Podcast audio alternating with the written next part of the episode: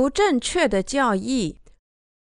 罗马书第八章二十九至三十节，因为他预先所知道的人，就预先定下效法他儿子的模样，使他儿子在许多兄弟中做长子。预先所定下的人，又招他们来；所招来的人，又称他们为义；所称为义的人，又叫他们得荣耀。这经文说，神已预定拯救在耶稣基督里的人，所以神在耶稣基督里召唤他们，并且称他们为义，又叫他们得荣耀。圣经里所有基本的道，都在耶稣基督里计划执行。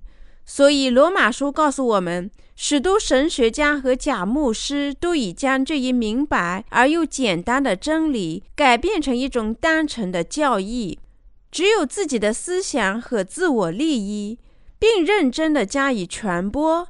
现在，让我们检视一下他们是如何误解这个真理的。神学家把上段经文分析成五个教义：一、预知；二、预定。三有效的召唤，四称义，五荣耀。他们称这五项教义为拯救的黄金链，并作为真理传播给信徒和非信徒。这五个教义被很多神学家和信徒传遍各地，并且人们以它为真理。可是他们的主张充满了矛盾。这五个教义只讲神做过的工作。神已知道，已选定，已召唤某人，并使他们称义得荣耀了。预定的教义主张，人出生之前，神已经无条件地选择了该人得救。按圣经里预定的真理，意味着神爱罪人，叫他们成为神的儿女。神就这样选择他们，召唤他们，使他们称义，并得荣耀。在神学里所讲的预定说和拣选说，以及他们的错误，在基督教神学里有加尔文所讲的加尔文主义，即五大教义，其中有预定说和拣选说。在下面讨论中，我会根据圣经指出这些教义的错误，同时见证水和圣灵的福音。节选说教义源自一名叫约翰·加尔文的神学家。当然，神早在加尔文时代之前就说到过在耶稣基督里的拣选，但加尔文的拣选教义已使许多人产生了混淆。这错误的教义限制了神的爱，并把神的爱看成是片面的和不公平的。因此。预定说教义这样限定神的爱，只能是错误的行为。但事实上，许多耶稣的信徒已经接受了该教义，并将之看成是自然的命运。这预定说教义控制了许多人的思想，好像该教义适合喜欢哲学的人，因而该教义统治了他们的思想，使他们相信。该教义称，甚至在创世以前，神就无条件预定和拣选了一些人，而另外的人则预先定下来不能被拣选。如果这种教义是真实的话，那些没有被拣选的人就有了反对神的理由，神就会成为一名不公正而带有偏见的神。因为这些教义，如今基督教界都陷入了混乱的状态。结果，很多基督徒既痛苦又困惑：我被拣选了吗？如果我没有在创世前被拣选，信仰耶稣又有什么用呢？结果，他们感兴趣的是自己是否在神的拣选之中，还是在神的拣选之外。正因这样，预定的教义在耶稣的信徒中产生了极大的困惑，因为他们过度的强调拣选的重要性。而不是神所赐的水和圣灵的福音。这种教义把基督教的真理变成一种世俗的宗教。现在该是我们见证神的义的福音，在基督教界抛弃这些错误教义的时候了。因此，你必须首先检查一下预定说教义是否正确，并靠信仰水和圣灵福音从所有罪孽中得赦。真正被神拣选的人是那些了解和信仰他的意的人。真理所讲的预定和拣选，以弗所书第一章三至五节说：“愿颂赞归于我们主耶稣基督的父神，他在基督里曾赐给我们天上各样属灵的福气，就如神从创立世界以前，在基督里拣选了我们。”使我们在他面前成为圣洁，无有瑕疵；又因爱我们，就按着自己旨意所喜悦的，预定我们借着耶稣基督得儿子的名分。以弗所书这段经文所说拣选，就是从创立世纪以前，在基督耶稣里拣选了我们。以弗所书第一章第四节，他告诉我们。耶稣基督没有因为罪孽将任何一个人排除出拯救的恩典之外。从上述经文我们可以看出，预定教义是完全错误的。该教义本质上的错误在于对神拣选的标准存在偏见，即得救与否不取决于神的道，而取决于神的武断和无条件的决定。如果按这样无条件的预定和拣选的逻辑，却决定我们对耶稣的信仰，那我们心里会有多么的不安？加尔文全部的教义让神成为很不义、很偏待人的神。加尔文之所以犯了这么严重的错误，在于他从神的预定说中省去了在基督耶稣里面的这个条件。这样的错误产生了严重的混淆，并误导了许多人。但圣经明确地告诉我们，在他儿子耶稣基督里面拣选了所有人。以弗所书第一章第四节。如果真如加尔文主义者所声称的那样，神无条件地拣选了一些人，让他们归于神。却毫无道理地将另外一些人排除在拣选之外，能有比这更荒谬的事吗？在许多人的思想里，加尔文把神变成一位不公的神，但圣经在罗马书第三章二十九节中说：“难道神只做犹太人的神吗？不也做外邦人的神吗？是的，也做外邦人的神。”神是所有人的神，是大家的救世主。耶稣是所有人的救世主。他通过接受约翰洗礼及在十字架上的死亡，将人类所有罪孽都转嫁到自己身上，从而让每个人罪孽得手。马太福音第三章十五节，圣经告诉我们说，耶稣通过洗礼担当世上所有的罪，并且死在十字架上。约翰福音第一章二十九节，替我们为这些罪孽受审。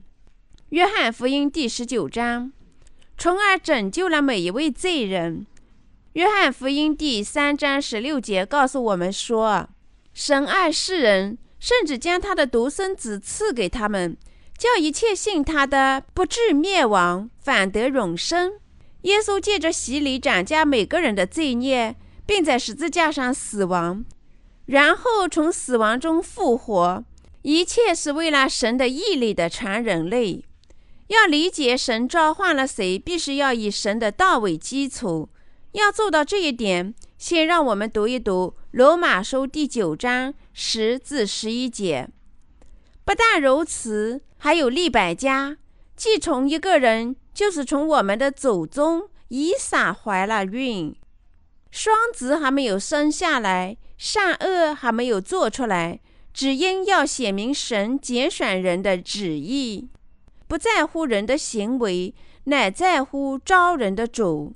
这里说神的目的在乎招人的主。神在耶稣基督里召唤了谁？他召唤了罪人。在雅各和以扫之间，神爱谁呢？神爱雅各。神并不爱像以扫那样的充满自己意的人。而是召唤了像雅各那样的罪人，允许他们通过水和圣灵的福音重生，这就是神的意的旨意。选择像雅各那样的人去爱，并通过耶稣基督召唤他们。亚当是所有人的祖先，所有人都是罪人的后裔。大卫在诗篇五十一章中说：“他在母亲肚子里时就已继承了罪孽，因为身为罪人，不管自己的意志怎样，都会犯罪。他们整个一生都会结出罪孽的果子，直到死亡。”马可福音第七章二十一至二十三节告诉我们说，就像苹果树结苹果，栗子树结栗子一样，人们因为生下来就有罪，所以一辈子都只能注定生活在罪孽中。你肯定有过违反自己愿望的经历，这是因为我们一生下来都是罪人。人一出世，脑子里就有了邪恶的念头，如淫荡。苟合、杀人、嫉妒、偷盗、贪婪、邪恶、诡诈，以及诸如此类的罪孽，所以每个人都只能生活在罪孽之中。罪孽是继承下来的，因为我们一生下来就有了从祖先那里继承下来的罪孽。事实上，我们只能生活在罪孽之中。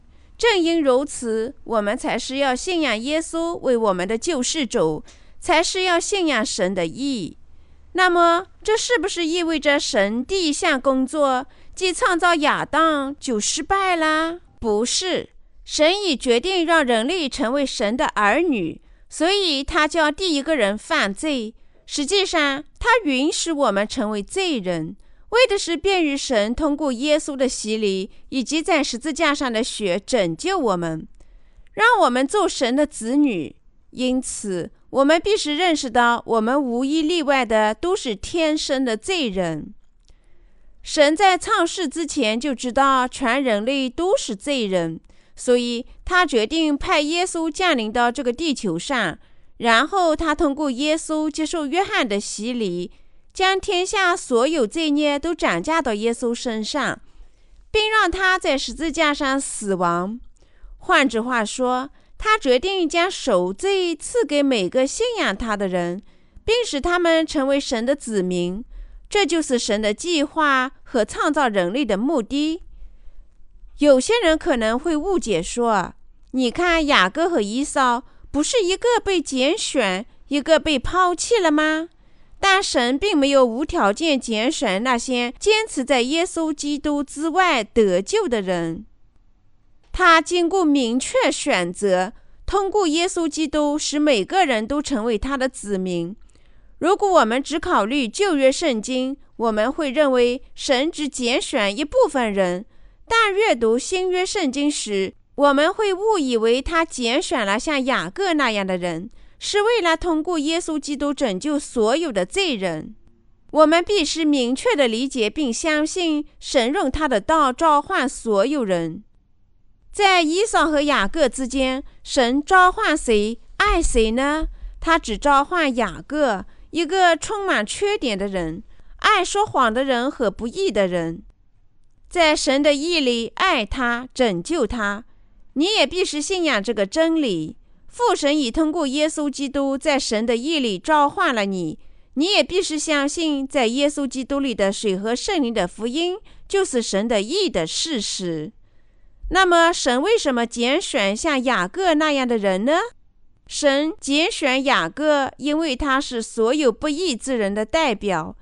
雅各蒙神召唤，是符合神旨意的，符合神的道，在基督耶稣里拣选了我们。这种召唤符合真理之道，即只因要显明神拣选人的旨意。不在乎人的行为，乃在乎招人的主。耶稣基督救人的方法是用神的爱建立神的义，这是以神的义面向罪人的得救方法。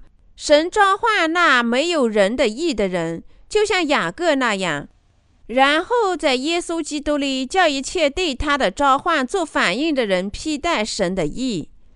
神会召唤那些属于自己的义。看起来是好人的人吗？还是会召唤那些不具有自己的意，但充满缺点的人呢？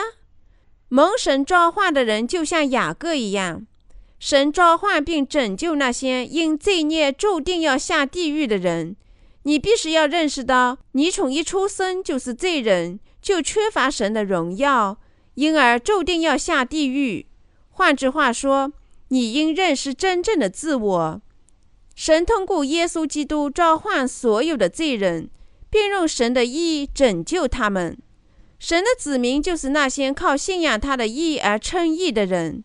神预定召唤所有罪人，并在耶稣里赎回他们的罪孽。他成就了他的预定，这就是神所说的在耶稣基督里的预定和真拣选。要理解神的真拣选，我们必须首先理解拣选的真理背景。这在旧约圣经中有描述。旧约圣经关于神拣选的背景，《创世纪》第二十五章二十一至二十六节给我们讲述了雅各和以扫的故事。那时，他们还在母亲利百加的肚子里。在他们两个中，神拣选了雅各。加尔文的拣选说是根据该段经文创立的。我们很容易发现这种理解偏离了神的旨意，因为神爱雅各胜过以扫是有原因的。就是像以扫那样的人，不是信仰和依赖神，而是只信仰自己的力量。而像雅各一样的人，依赖和信仰神的意。经上说，神爱雅各胜过以扫，表明神爱像雅各一样的人。所以说，在基督耶稣里拣选了我们。以弗所书第一章第四节，离开耶稣在神的意之外谈无条件拣选，是虚伪的基督教教义。这样的信仰等于将命运之神引入基督教之中，但真理告诉我们说，神拣选在耶稣里的所有罪人，因为神拣选拯救在耶稣基督里的所有罪人，他的拣选是公平的。如果神无条件的拣选雅各，并没有道理的责备以扫，那么神就是不公平的。但实际上，他召唤了在耶稣基督里的所有人。为了拯救蒙他召唤的人，他派耶稣降临到世间，借洗礼斩下天下所有的罪孽，从而成就了神的义，并在十字架上流尽宝贵的血。神就是这样通过耶稣基督选择我们和热爱我们。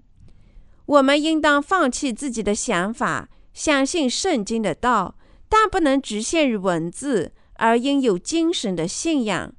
父神通过耶稣基督选择了我们所有的人，但加尔文是怎样对待神的拣选的呢？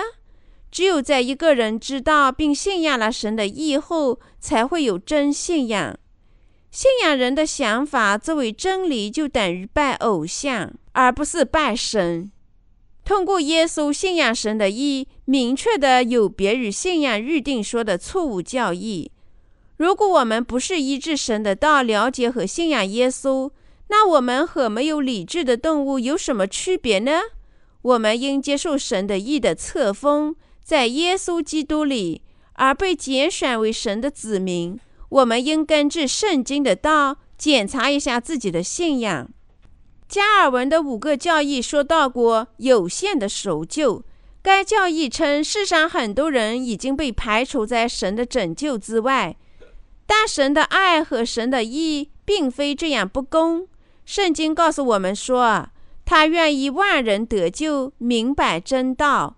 提目太前书第二章第四节。如果神的拯救只是有限的恩典，只临到某些人的身上，而不领到其他人，那么很多人都会放弃对耶稣的信仰。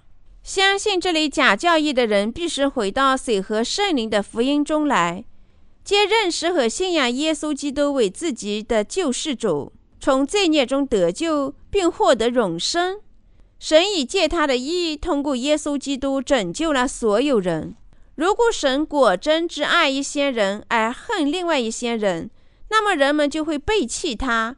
让我们想象一下，神此时此刻就站在这里，如果神毫无道理的选择站在他右边的人得救，选择左边的人下地狱，你说这是公平的吗？那样的话，站在他左边的人只得反对神。如果我们的神是这样的话，谁还会把他作为真神侍奉他、崇拜他呢？所有无条件受神憎恨的人都会反对他，都会憎恨他。即使是罪犯，也应享受公平呀。那么，作为我们的造物主神，怎么会如此不公平呢？谁还会信仰这么一位不公平的神呢？我们的父决定借他儿子耶稣基督里的神的义拯救所有的罪人。所以说，加尔文主义有限守旧的教义与神的义没有任何关系，因为这些错误的教义使多人正走在十字路口。或错误的信仰，或背弃神，这一切都是因为他们自己的错误所造成的。一部失真的电影，几年前，斯蒂芬金的小说《站立者》被改编成一部微型系列电视片，受到世界人高度赞扬。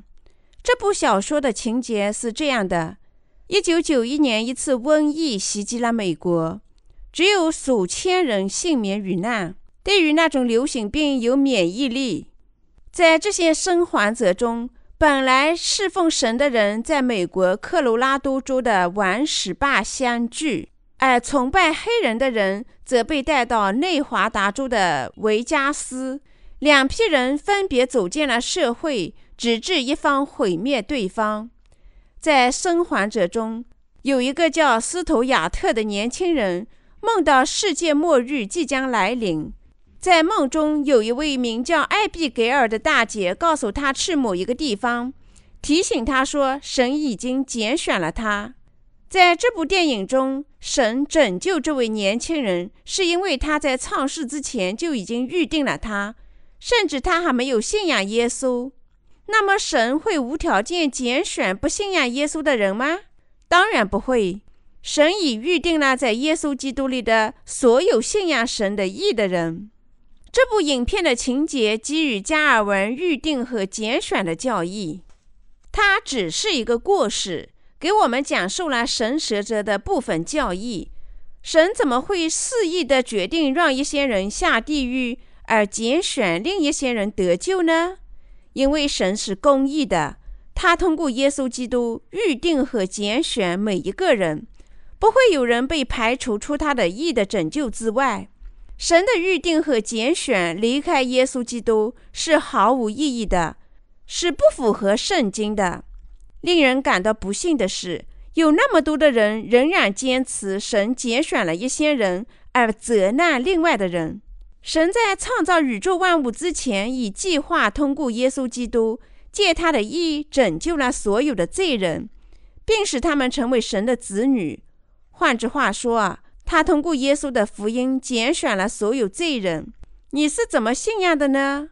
你会认为在深山里修道的和尚都被排除出神的拣选了吗？如果神的预定和拣选是无条件的，无视耶稣基督，那么我们就无需传播神的道，也就无需信仰他。如果离开耶稣，有些人注定得救，而另外一些人注定不会得救。那么，这人还有没有必要绝对信仰耶稣呢？耶稣借他的洗礼及在十字架上的血，将我们拯救出罪孽，最后也是毫无意义的。但事实上，神通过耶稣基督里的神的义，让每一个信仰耶稣的人，包括和尚，都得救。条件是，只要他们忏悔，并在思想上归于神。世界上很多人信耶稣。如果将我们分成两组，那么一部分人像以扫，而另外一部分人像雅各。像雅各的人都知道自己注定要下地狱，因而信仰神赐予的水和圣灵的福音，而从罪孽中得救。